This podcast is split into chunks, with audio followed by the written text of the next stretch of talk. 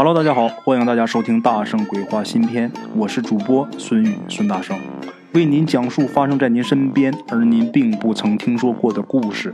每天晚上，《大圣鬼话》与您不见不散。好了，各位老铁们，咱们今天接着讲这个老猎人黑爷他的一些诡异经历啊。其实对于打猎这个事儿啊，大圣我是特别喜欢，但是在行倒是算不上。为什么？呃，喜欢这个东西，因为小的时候环境影响，小的时候家里边不是养羊嘛，你放羊的时候，每天在山上，那羊吃草，哎，你也没什么事干，也不用总盯着它们，那闲下来时间干嘛呀？不就研究这些东西吗？怎么打点野味儿？哎，这兔子不错，我得怎么能给它抓着？哎，那块野鸡多，我怎么能给它弄两只？净研究这些事那时候打猎。也不是说像这是咱这故事里边讲的啊，拿枪打。我们那时候已经不允许你用枪了，怎么办呢？下这个绊脚套子，打个野鸡啊，打个兔子。我还见围猎啊，打稍微大一点的东西。当然那时候行，现在要是打的话，估计那就犯法了。上河里边摸个鱼啊，呃，上树掏个鸟蛋子。我想一般这个农村小孩也都经历过。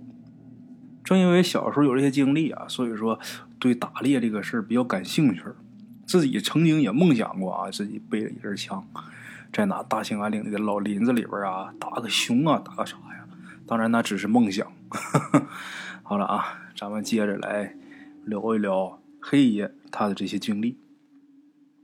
黑爷有一回喝多了，那天自己多喝了几杯，他自己酿的这个。苞米呀，酿的这个粮食酒，带着三分醉意啊，就问鬼友，就说：“哎，你说你念过那么多书啊，哎，你说这世界上有没有野人？”咱们鬼友一直都是采访这黑爷呀，因为他的阅历比较丰富啊。现在被黑爷这么一反问呐，自己有点猝不及防，然后想了想，就说：“野人这个。”关于他的传说倒是有，而且也有专门的科考队啊，考察过野人出没的地方。你比如湖北的神农架呀，还有四川野人谷啊，等等等等。但凡有这个野人出没的传说的地方，基本上都有这些科考部门到过。这时候黑爷就笑了，就说：“那也就是说，这野人是有呗。”这时候鬼友说呀。呃，是有一些人说他们见过野人，不过到底有没有野人呢？现在没有实证，没有什么有力的证据啊，证明这东西存在。比如说抓到过活的野人，或者说呃看见过野人尸体，这些都没有，最多就是一些毛发。这时候黑爷说呀：“嗨，有的东西啊，被人遇见了呀，那是机缘巧合。”你想要证实啊，那是不可能的事儿。就是能被证实，也不见得有些人呐就愿意证实这些事儿。黑爷这么神神秘秘的态度，我让鬼友觉得啊，这事儿有点奇怪。然后他就问黑爷：“您老见过野人吗？”我见过，就是跟你们村里边村头上。三伯跟他一起见着，而且你三伯差点因为这事儿把小命丢了。那么说，黑爷说的这个三伯是谁呢？这是咱们鬼友他们族里边的一个长辈。这人沉默寡言，性格孤僻，跟谁都不太爱说话。村里有人说啊，他以前也是一个猎手，但是有一次啊。他到这个小陇山森林里边打猎，不小心呐，从这个山崖上摔下来，受了伤，把猎枪啊给弄丢了。回来以后，这人就生了一场大病。病好以后啊，就不打猎了。这时候，黑爷接着跟咱们鬼友说：“哎呀，我以前呐跟你三伯呀经常一起进山打枪。自从那回啊。”碰见那玩意儿以后啊，你三伯这魂儿啊就被拦走了，他就不敢再进山打猎了。鬼友这时候知道啊，黑爷这又是要开讲了呀，也不敢再插嘴了啊，静静的听他讲。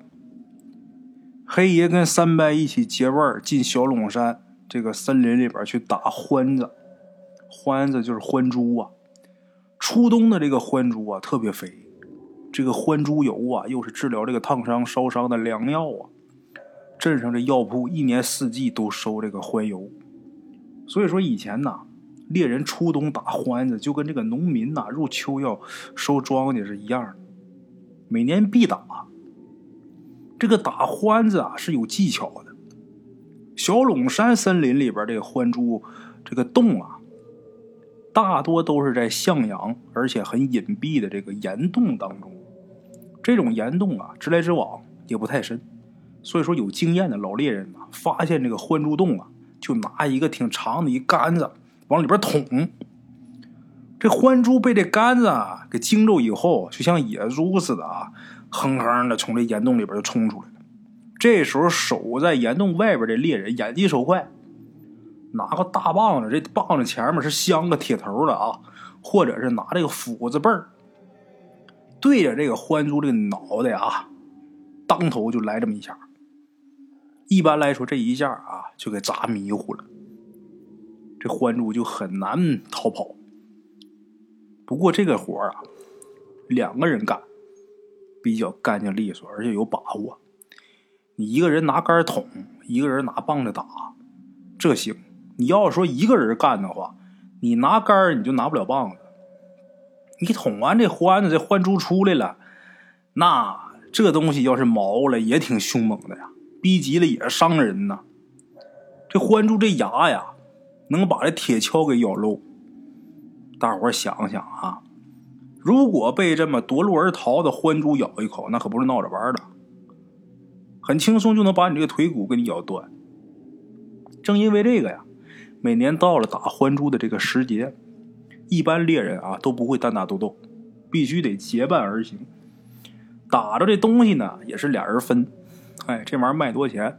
俩人一匹，五五分账。黑爷跟三伯呀，一起打了好几年这个獾猪。俩人配合的很默契。有这么一年呐，打獾猪的时候，这俩人照旧一起进山。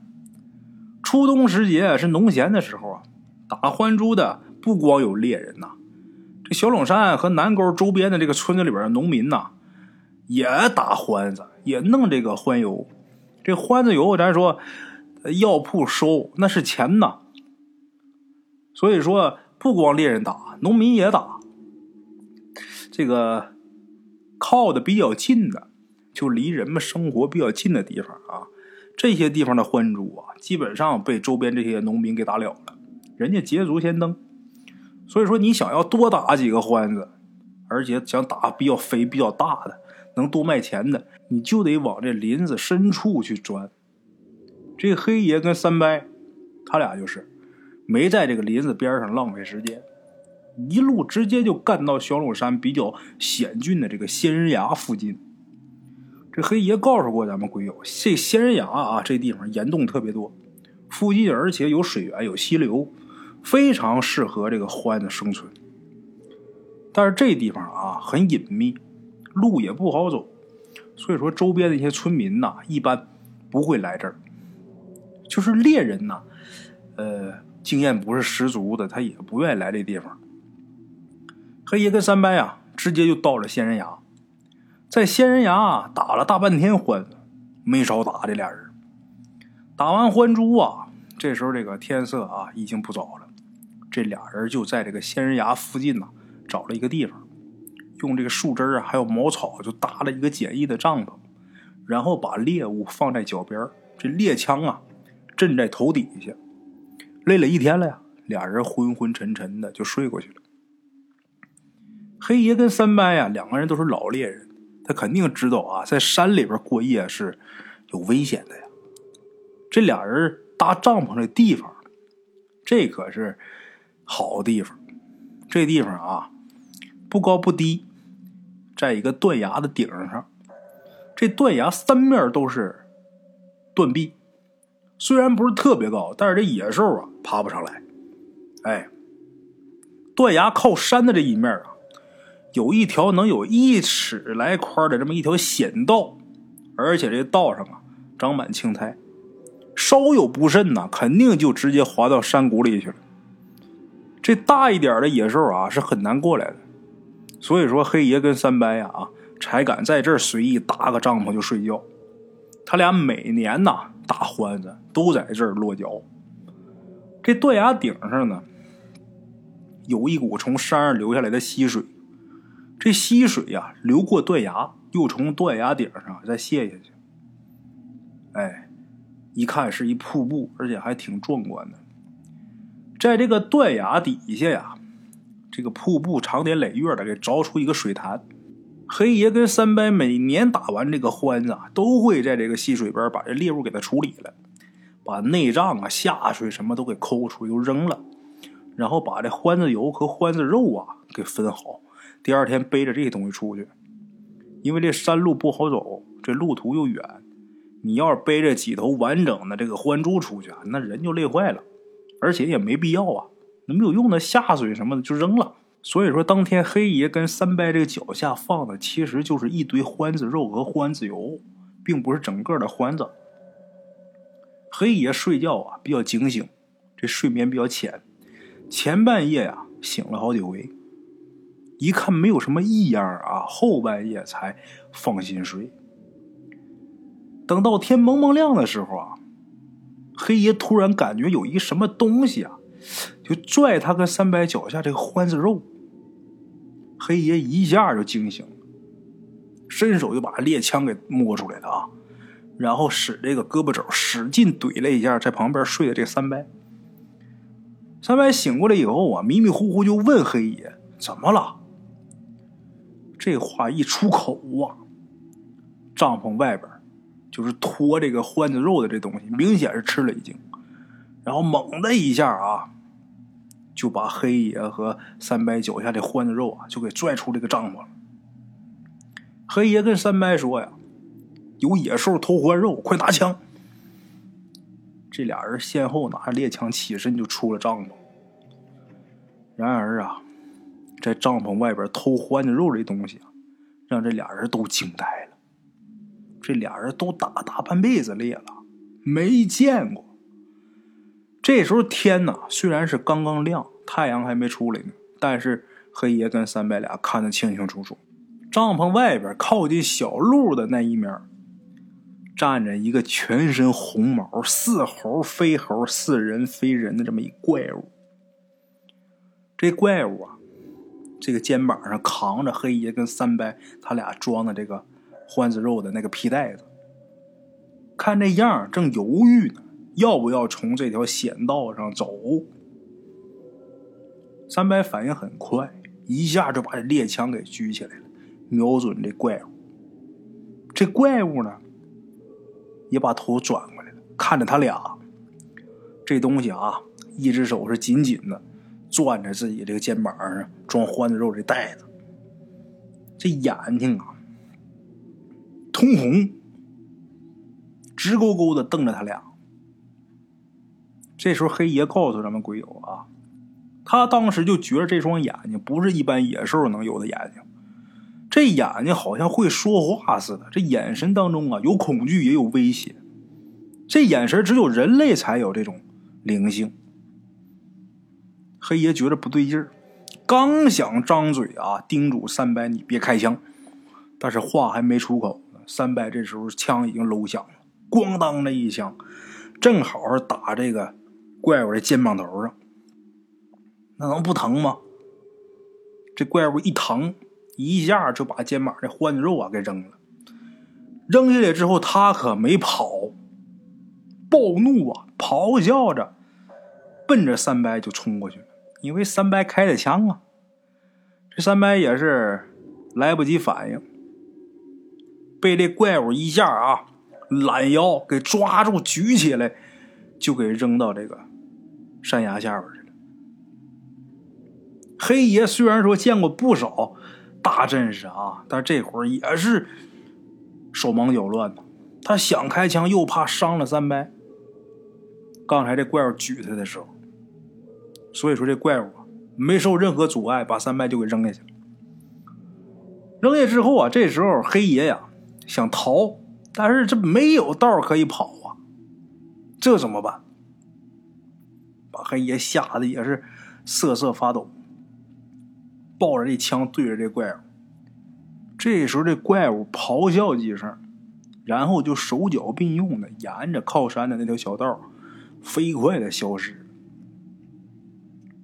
黑爷愣了一会儿啊，突然间回过神来，把枪一扔，就跟疯了似的啊，绕着这小路朝断崖下面就跑。他得去找三伯去，这俩人一起进的山呢。他要有了三长两短呢，黑爷回去之后怎么跟人家家里人交代呀？黑爷也顾不了自己安危了，跌跌撞撞的就到了这个断崖下面。从这个瀑布下边这个水潭边上找着三伯了，谢天谢地呀！他虽然浑身是血呀，但是还有气儿。怎么回事呢？这怪物啊，把他给扔到这瀑布下边的水潭里了。然后啊，他被这个流水给冲到了这岸边黑爷那回什么猎物都没要，给三伯呀简单处理一下伤口以后啊，背着三伯就朝山外很艰难的走出去了。这俩人很幸运啊，走出仙人崖不远，就在林子里边啊遇见另一对猎人，就这么的，这三伯才算是得救。三伯回家以后啊，在床上躺了足足得有半年时间。等这伤好了以后呢，他就不进山打猎了。黑爷曾经啊，把自己跟三伯遇见的这东西，给当时的大队干部啊汇报过。他解释了这三伯受伤的原因，而且提出啊，想带一些人进山，把这怪物给抓回来，给三伯报仇。这个大队干部啊，核实以后啊，好像是也给县里边打过报告。但是之后并没有人说要把黑爷跟三白遇见的这怪物什么弄清楚，没人说这事。相反啊，黑爷跟三白两个人都莫名其妙的被县里边几个神秘的干部约谈过几回，就是要求他们不许胡说。黑爷说呀，这个事儿要是搁在以前呢，他不敢说。但是现在呢，岁数也大了，老了，社会也开放了，他也不怕被处理。所以这个事儿他不打算在自己肚里边憋着。有人知道这事儿啊，对他来说是好事。为什么？因为这些年呢，村里边总有人传三伯当初受伤是因为跟黑爷两个人抢猎物，总有这种谣言。三伯倒是不在意呀，他也不澄清。但是黑爷不愿意别人这么说呀，这成啥了？因为点东西，我能把我兄弟给推山崖底下去？这黑爷告诉咱们鬼友啊。他和三伯关系好的很，以前好，现在也好。这个三伯虽然有些孤僻啊，但是呢，还是经常会来找他喝酒。哎，两个人呐，并不是像传说中的啊，因为一点猎物，呃，才互相伤害的啊。咱们鬼友可能又说了啊，大圣啊，你今天说这故事里边怎么又没鬼呢？那你别着急，咱接着来啊。黑爷说呀。这冬天喝点小酒，用什么下酒最好呢？用这个兔子肉下酒最好，因为这野鸡肉啊太柴，这獾子肉呢太骚。鹿肉倒是一个好东西，但是你一年呢也不见得你能打一只鹿。哎，这野兔子肉啊最好，南沟里边的野兔子最多，过去啊特别多。现在也很多，这野兔子虽然多啊，可是打野兔子那也不容易啊。南沟啊，非常非常阴，这大树啊长不起来，灌木丛啊特别多。冬天这叶子一落，这灌木枝啊，这一团一团的，跟乱麻似的。这个野兔子往这里边一钻，那无影无踪。这南沟这个沟底下沟沟叉叉的很多，有些比较险的路啊，只有野兽能走。老猎人呐，虽然本事不小，但是毕竟没长翅膀啊。有的时候啊，看着这个石壁上这个小路上啊，有这野兽的踪迹啊，也就只能叹口气，没招啊，你上不去呀。黑爷告诉鬼友啊，打野兔子最好的时候是什么时候呢？下大雪的时候。这时候这个草根草籽儿都被雪给埋上了，这野兔野鸡找不着吃的，满山乱窜。这时候打最合适。那雪下厚了，兔子它跑不快。不管是上坡还是下坡，那笨的呀，就跟个小猪崽子似的。哎，而且这时候这野兔子经过的地方啊，它有脚印儿啊，在这个雪地上。有点经验的这个猎人呐，就追着这个脚印儿，就能找着这兔子的老巢。所以说，每年这腊月大雪初晴的时候，黑爷呀，一定要进山去打一批兔子。把这兔子打回来之后，到镇上啊赶集，卖几个钱儿，置办年货啊。话说有这么一年冬天呐，南沟下了大雪了。黑爷看了看天色，准备了枪药和枪杀，凌晨时分就进了山了。这时候大雪初晴，天空是一轮冰月，散射着冷冷的微光，雪夜是寂静无声，如同白昼。黑爷呀，踏雪在沟底缓缓前进。沟口这地方啊，猎物很少，黑爷从来不消磨时间，一路直奔南沟深处他比较熟悉的地方。黑爷走到距离这个南沟仙人崖能有四五里的这个地方，这路就很平坦了。这段路被仙人崖上留下来这个溪流啊，它冲多少年了，很平缓，很广阔。这地方雪呀也很深。黑爷走着走着呀，就突然间发现自己前面不远的地方啊，出现了这么一个黑乎乎的人影，离他不远也不近。黑爷刚开始以为这人影也是进山来打猎的猎人，因为进沟的时候这一路上啊，确实也有其他人的脚印但是渐渐的呀，这黑爷觉得有点不对劲儿。怎么的呢？前面那黑乎乎的影啊，只顾埋头走路，不像是猎人。一般猎人都是东看西看，你得观察猎物，你来干嘛来了？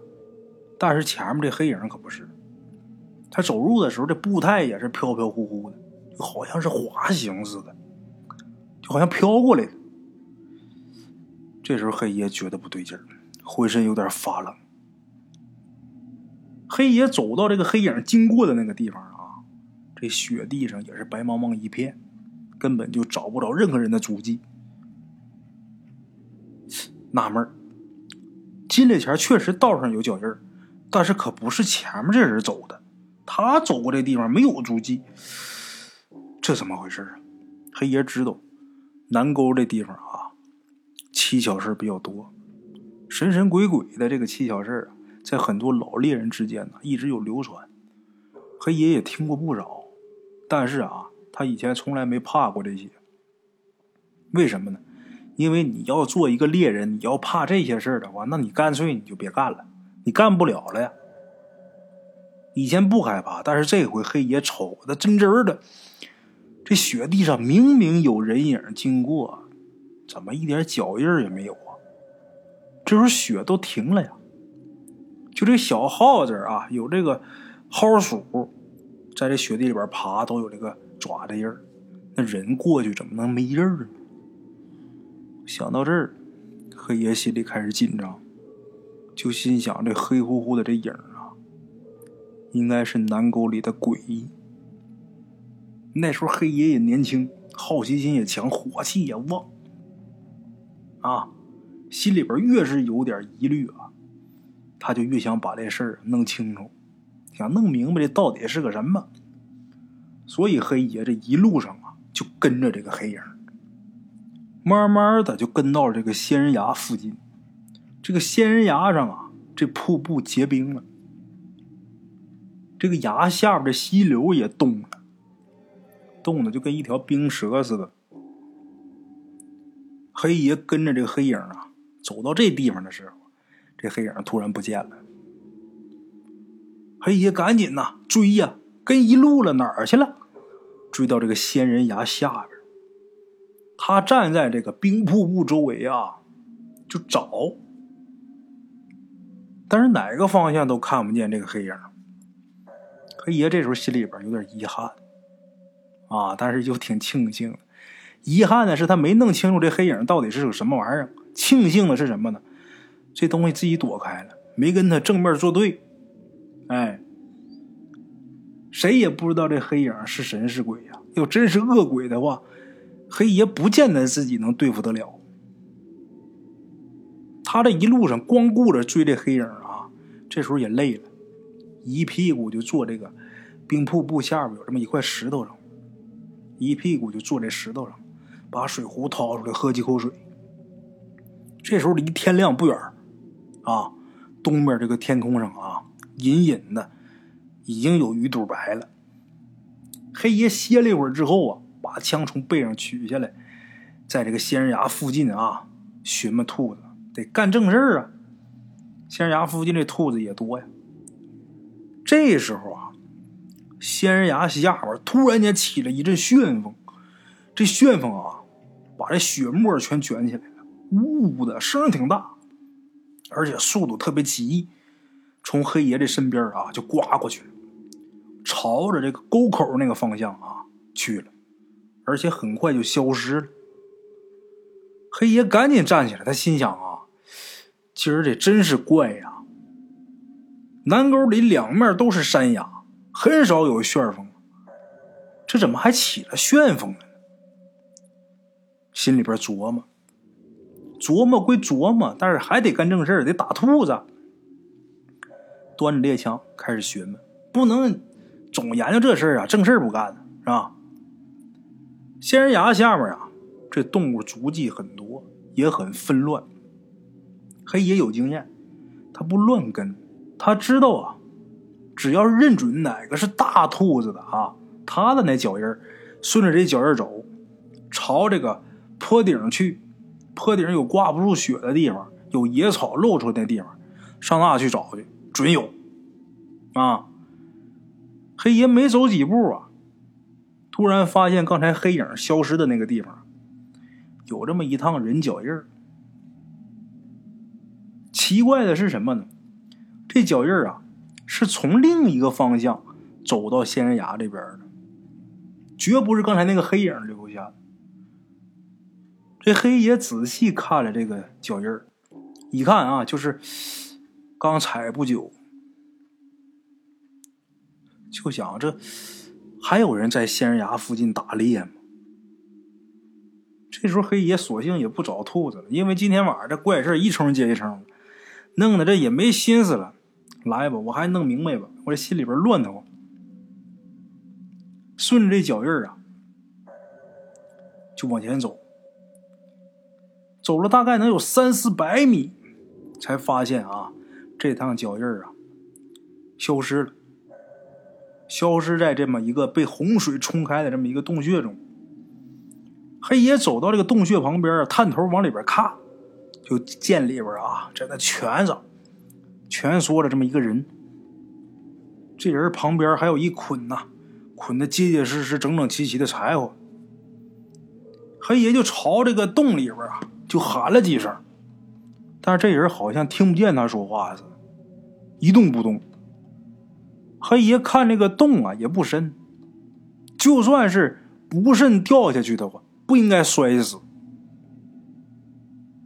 黑爷担心呢，这人在这洞底下能不能冻坏呀？然后自己拿手就团了几个雪团子，朝这人脸上打。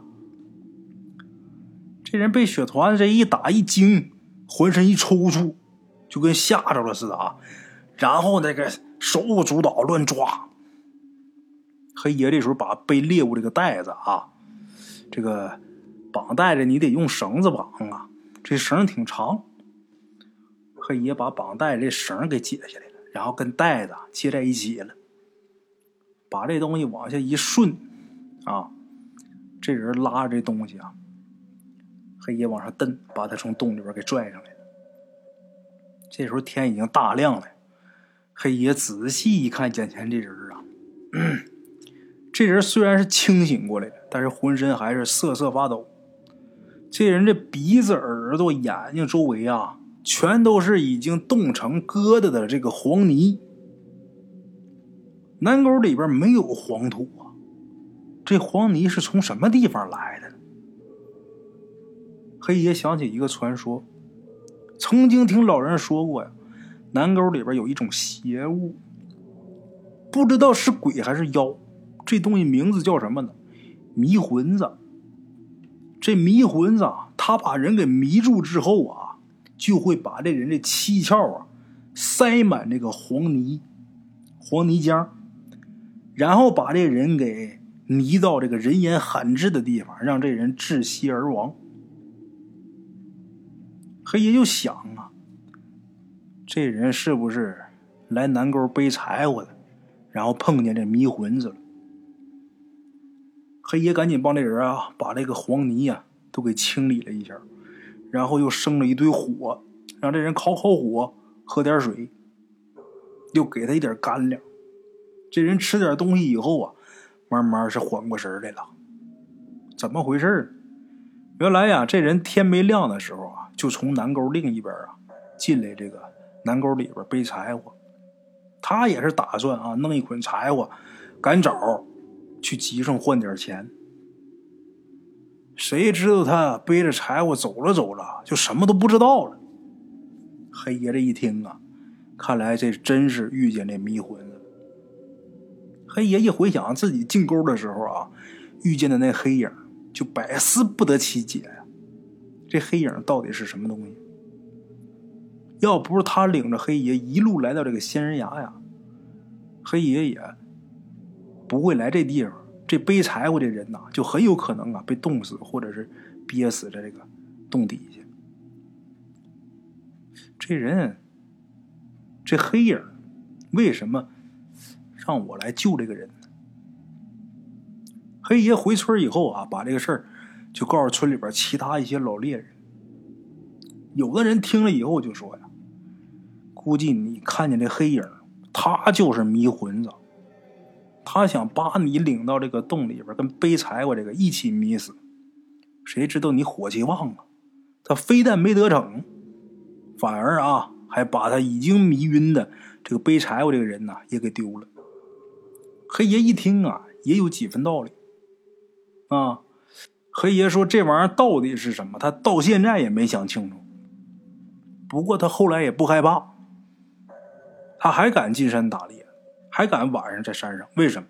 他觉得这个年轻人呐，只要是心正、心气儿正、身体好，你就算遇见这些鬼东西，你也不用怕。何况咱手里边还有枪呢！啊，好了啊，各位老铁们，关于黑爷的这些个经历啊，就先给大伙说到这儿了。好了，各位老铁们，咱们明天同一时间不见不散啊！茶楼，人影错落。用声音细说神鬼妖狐，用音频启迪人生。欢迎收听《大圣鬼话》。Hello，大家好，我是主播孙宇。吃完了饭，然后就回到自己的课室上啊。喜马拉雅、百度搜索“大圣鬼话”，跟孙宇、孙大圣一起探索另一个世界。那天山女子独守空城，感谢鬼友们，感谢鬼友们，感谢鬼友们一路陪伴。大圣鬼话，见字如面。欲知后事如何，且听我下回分说。